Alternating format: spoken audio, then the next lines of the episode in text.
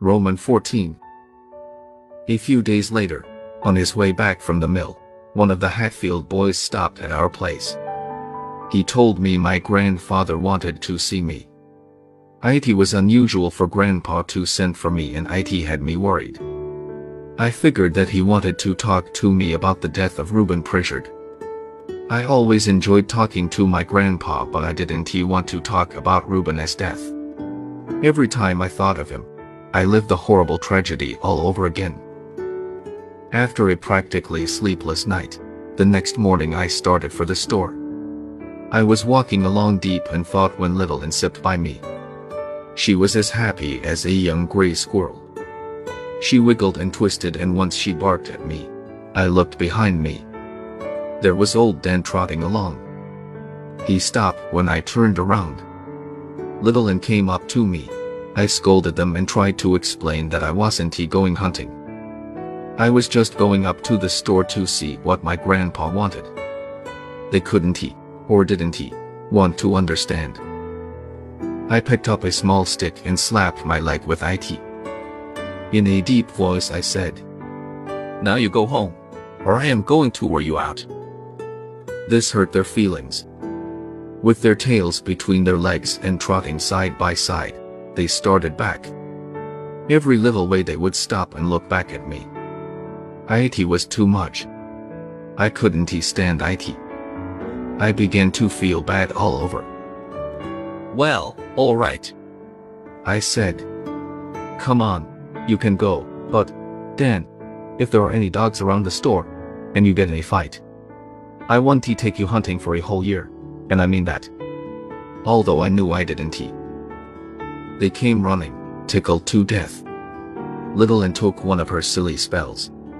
She started nipping at the long red tail of old Dan. Not getting any reaction from him, she jumped over him. She barked at him. He wouldn't he even look at her. She ran around in front of him and laid down in the trail, acting like a cat ready to spring. Stiff-legged, he walked up close to her, stopped, and showed his teeth. I laughed out loud. I knew he wouldn't he bite her any more than he would bite me. He was just acting tough because he was a boy dog. After several attempts to get him to play, Little Ann gave up. Together they started sniffing around in the underbrush. As I walked up in front of the store, Grandpa hollered at me from the barn. I went over to him. Right away he wanted to know all about Reuben's accident. He listened while I told the story over again. After I had had my say, Grandpa stood looking down at the ground. There was a deep frown on his face, and a hurt look in his eyes. His quietness made me feel uneasy. He finally raised his head and looked at me. What I could see in his friendly old face tore at my heart. It seemed that there were more wrinkles than I had ever seen before. His uncombed, iron gray hair looked almost white. I noticed that his wrinkled old hand trembled as he rubbed the wire-stiff stubble on his chin. In a low voice that quivered as he talked, he said, Billy, I am sorry about all this. Truly sorry. I can't help but feel that anyway it was my fault. No, Grandpa. I said. It wasn't your fault. It wasn't anyone's fault. It just happened and no one could help it. I know. He said. But if I hadn't he called Reuben as bet, nothing would have happened. I guess when a man gets old he doesn't he think straight. I shouldn't he have let those boys get under my skin. Grandpa. I said. Reuben and Rainey could get under anybody's skin. You couldn't he help that. Why? They get under everyone's skin that gets close to them. Yes, I know. He said. But still I acted like a fool. Billy. I had no idea things were going to turn out like they did. Or I wouldn't have called that bet. Wanting to change the conversation, I said. Grandpa, we won that bet fair and square. But they took my money anyway. I saw the fire come back to his eyes. This made me feel better. He was more like the grandpa I loved. That is all right. He said. We'll just forget the whole thing. He stepped over and laid his hand on my shoulder. In a solemn voice, he said, We want to talk about this again. Now, I want you to forget it ever happened because it wasn't your fault. Oh. I know it is hard for a boy to ever completely forget something like that. All through your life you will think of it now and then. But try not to let it bother you. And don't ever feel guilty about it. It is not good for a young boy to feel that way. I nodded my head, thinking if people would just stop questioning me about Ruben's death. Maybe I could forget. Grandpa said. Well, the accident wasn't he the only thing I wanted to talk to. You about. I've got something else, something I think will help us both forget a lot of things. The twinkle in Grandpa's eyes reminded me of what my father had said. Seems like that old man can cook up more deals than anyone in the country. I didn't he care how many deals Grandpa cooked up. He was still the best grandpa in the whole wide world. What have you got? I asked. Come over to the store. He said. And I'll show you. On our way over, I heard him mutter.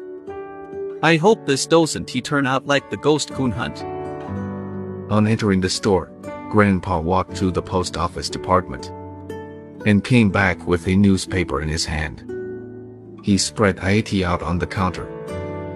Pointing with his finger, he said in a loud voice, Look, there. I looked. The large black letters read, Championship Coon Hunt to be held. My eyes popped open. Again I read the words. Grandpa was chuckling. I said, Boy, if that isn't he something. A championship coon hunt. Wide-eyed, I asked. Where are they having this hunt? And what does IT have do with us? Grandpa was getting excited. F came his glasses and out came the old red handkerchief. He blew his breath on the lens and polished them. He snorted a time or two, reared back, and almost shouted. Do with us. Why it has everything to do with us. All my life I've wanted to go to one of these big coon hunts. Why I've even dreamed about IT. And now the opportunity has come. Yes, sir, now I can go. He paused. That is, if it is alright with you. I was dumbfounded. I said, All right with me. Why, Grandpa, you know it is all right with me. But what have I got to do with IT? Grandpa was so excited I thought he was going to burst a blood vessel. Talking excitedly, he said, I've got IT all fixed, Billy. We can enter old. Dan and Little Ann in this championship hunt. I was so surprised at what Grandpa had said I couldn't utter a word. At first I was scared and then a wonderful feeling came over me. I felt the excitement of the big hunt as it burned its way into my body.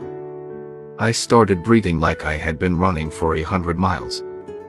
After several attempts, I croaked. Can just any dog be in this hunt? Grandpa almost jumped as he answered. No, sir. Not just any hunt can. Be entered. They have to be the best, and they have to be registered, too. He started talking with his hands. Pointing to a chair, he said, Sit down, I'll tell you all about it. Grandpa calmed down a little and started talking in a serious voice. Billy, he said, IT takes some doing to have a set of dogs entered in this hunt. I've been working on this for months. I've written letters on top of letters. I've even had several good friends in town helping me. You see, I've kept a record of all the coons your dogs have caught, and believe me, their catch is up there with the best of them. Now, I have already paid the entry fee and everything is fixed. All we have to do is go. Entry fee? How much did it cost? I asked. You let me worry about that. He said. Now what do you say? Want to give IT a whirl? I understand the winner receives a gold cup, and you never can tell. We might come home with IT. We have as good a chance as anyone else. Grandpa had me so worked up by this time, I didn't think anyone else had any good hounds but me. I reared back and blurted. IT's alright with me, Grandpa. Just tell me what to do. Grandpa flew out of gear like a Model T Ford. He slapped the counter with his hand. In a pent-up voice, he said, That is the boy. That is the way I like to hear a coon hunter talk. With a questioning look on his face, he asked, Didn't I see your dogs with you when you came up? Yes, they followed me. I said, They realfied. Well, call them in. He said, I think you got something for them. I called to them. Little Ann came in the store, walking like she was scared. Old Dan came to the door and stopped. I tried to coax him in. IT was no use. My dogs, never being allowed in the house, were scared to come in. Grandpa walked over to a hoop of cheese and cut off two chunks about the size of my fist. He walked to the door, talking to old Dan. What is the matter, bull? He said, You scared to come in. Well, that shows you're a good dog. He handed him a piece of the cheese. I heard IT rattle in his throat as he gulped IT down. Grandpa came back and set Little Ann up on the counter. He chuckled as he broke the cheese up in small pieces and fed her. Yes, sir. He said, I think we have the best darn coon hounds in these Ozark Mountains. And just as sure as shooting. We were going to win that gold cup.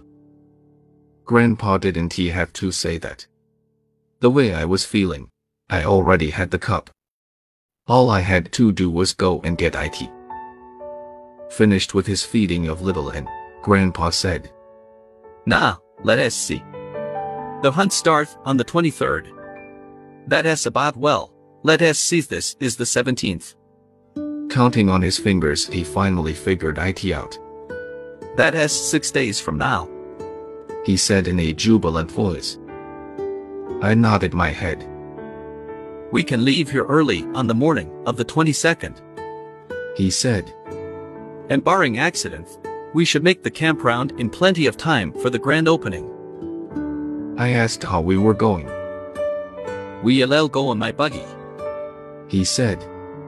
I'll load the tent and everything the night before. I asked him what he wanted me to bring. Nothing. He said. But these two little hounds, and you be here early. And I believe I'd let these dogs rest. Cause we want them in tip-top shape when we get there. I saw the thinking wrinkles bunch up on Grandpa's forehead.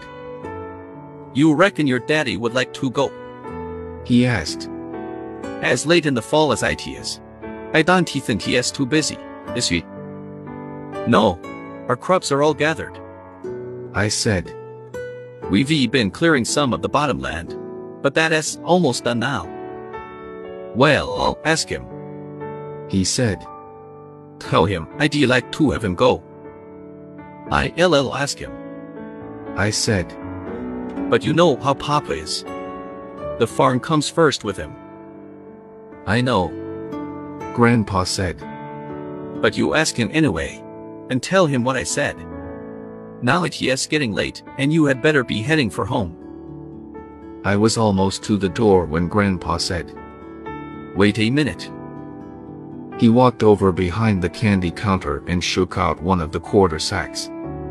He filled IT up to the brim, bounced IT on the counter a few times, and dropped in a few more gumdrops. With a twinkle in his eye and a smile on his face, he handed IT to me saying, Save some for your sisters. I was so choked up I couldn't say anything. I took IT and flew out the door,